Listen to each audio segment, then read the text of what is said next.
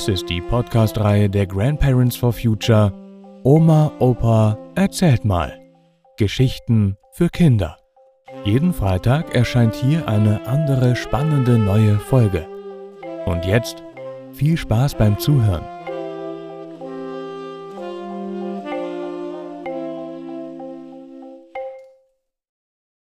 Die Torheit der Regierenden. Eine zeitlose Geschichte.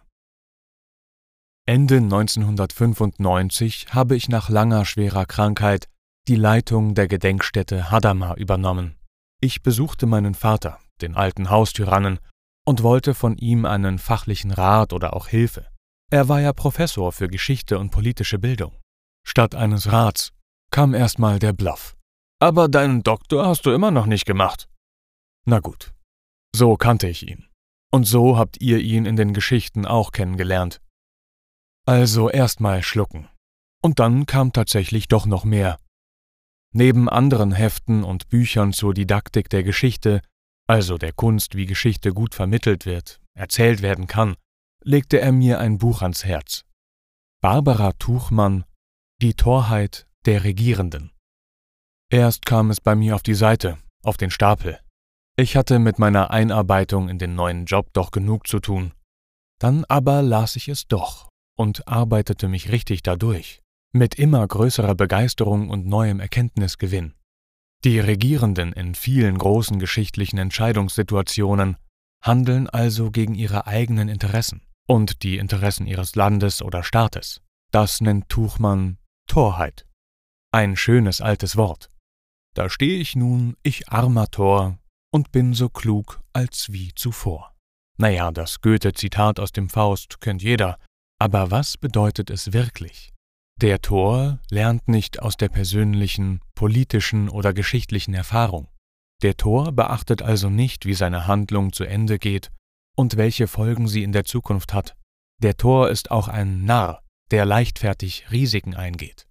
Er handelt immer wieder nach seinem Schema, lässt sich nicht beirren, geht immer wieder denselben falschen Weg. Tuchmann stellt in ihrem Buch die These auf, dass die Naturwissenschaften zu echten Entdeckungen und Fortschritten geführt haben, die Wissenschaft der Politik, des politischen Handelns, damit aber nicht Schritt gehalten hat. Die Regierungskunst wird heute kaum besser ausgeübt als vor drei bis viertausend Jahren. Torheit bestimmt dann das Handeln der Regierenden, wenn es klare, andere, wirkliche Lösungen, Alternativen gegeben hat und das eigene Handeln den eigenen Interessen widerspricht. Die Geschichte vom trojanischen Pferd ist ein gutes Beispiel für diese These. Die Griechen belagerten die Stadt Troja jahrelang. Sie gingen dabei manchmal brutal, manchmal schlau und listig vor. Nach zehn Jahren Belagerung hätten das die Trojaner wirklich wissen müssen und vorsichtig sein müssen.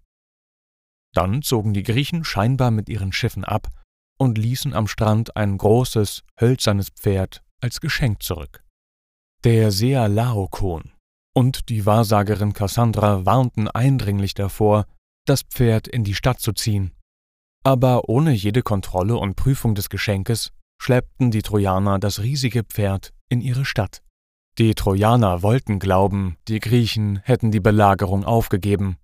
Deshalb feierten sie ein großes Fest, also in heutiger Sprache ihren Freiheitstag, anstatt die Wachen zu verstärken und den Strand zu beobachten.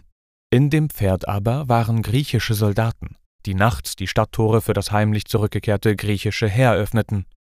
So wurde Troja erobert und zerstört.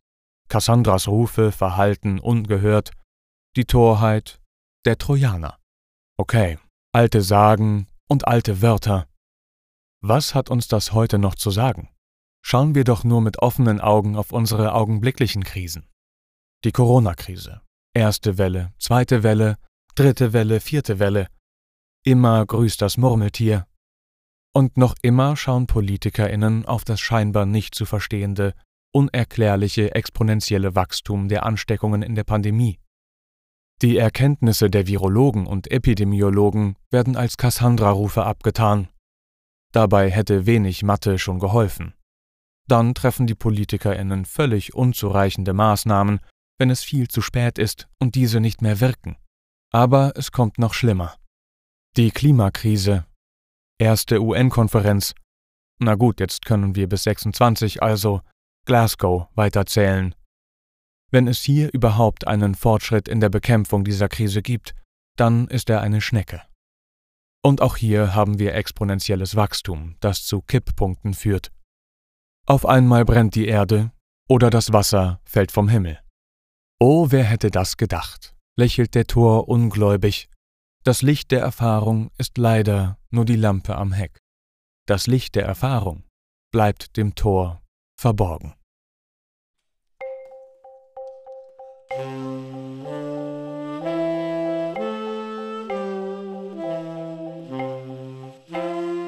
Das war Die Torheit der Regierenden. Eine zeitlose Geschichte. Gelesen von Matthias Wieck. Vielen Dank fürs Zuhören und bis nächsten Freitag.